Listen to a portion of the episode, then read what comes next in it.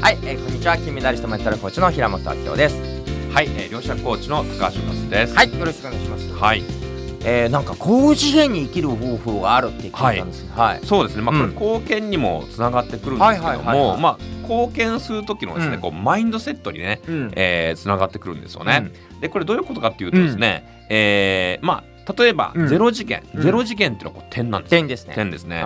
うで、えー、これが1次元で線ですよね。線です。線ですね。で線2次元っていうのはこう線がこう重なって平面、んはい。平面になってきます。うん。3次元は立方体、うん立体ですよね。うん。みたいな感じで、こうどんどんこう、まあ、5次元6次元ってあるんですけども、まあ、これどういうことかっていうと多くの方は、うん。点とか線とか面で物事をですね出来事を捉えちゃうんですよ。例えば、うーんまあ、えー例えばですね、えーじゃあお寿司屋さんに行きましたと、お寿司屋に行ってお寿司食べてあ美味しい。うん。でこれ終わってしまう。はい。まあ、これがある意味点とか面でこうはいはい。感じちゃう、でもこれを、えー立体ですね。平面、へ立体で、えー、3次元で認識する何が起きるかというとこのお寿司を食べるときにこの握ってる厨房にですねお寿司職人さんが一生懸命こう握ってる姿がこう見えたり想像できたりとか、でさらにこれが4次元で想像するとうん。この職人さんがじゃあこの一貫のマグロの握りを作るために10年15年修行してですね、うん。そして究極のこう一貫をこう作ってるとか、うん。もしくはこのマグロをね、えーこう捕獲するためにうん。朝4時に起きて、うん。えー漁師さんが一生懸命こう魚を取ってるとか、うん。まあ、そういうとこまで想像していくとうん3次元4次元5次元まで想像してあ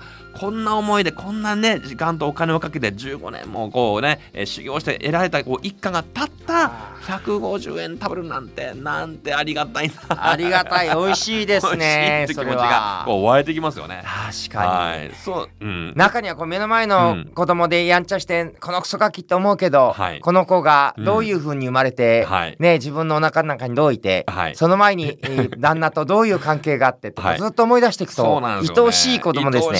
持ちになってきますよね。なるほど。なるほど。それが実は高次元に。高次元。そうなんですよね。だから3次元とか2次元ではなくて、うん。4次元も時間軸も、うん。もう高い次元でもう俯瞰的に全体をこううん見てですね、うん。えーするとすごい感謝の気持ちが湧いてですね、うん。でそれが、まあ、要はもう私たちが生きるためにもたくさんの方々のまあお世話になったりとかたくさんの方々にサポートいただいて私たちは生かされてるんだって気持ちが湧いてくると、うん。もう恩返しをするつもりでこう仕事ができるようなこれがある意味貢献につながってきます。なるほど。貢献しなきゃじゃなくて、高次元に生きると感謝が自然と湧いてくるから、お返しをしたくなる。お返しはそうです。結局かあ貢献しちゃうとそうなんですよね。なるほど いい話聞きましたねこれそうなんですよね。いやーなので貢献しなきゃじゃなくてもうすでに生かされてるからもう恩返しをするつもりはいで何か皆さんのために役立てるのないかなって考えるのが実はもう貢献のマインドセットですごく大事かな。すごい素晴らしい締めになりました。貢献ぜひこれね、はい聞いてほしいですね、はいありがとうございます。はい、ありがとうございます。はい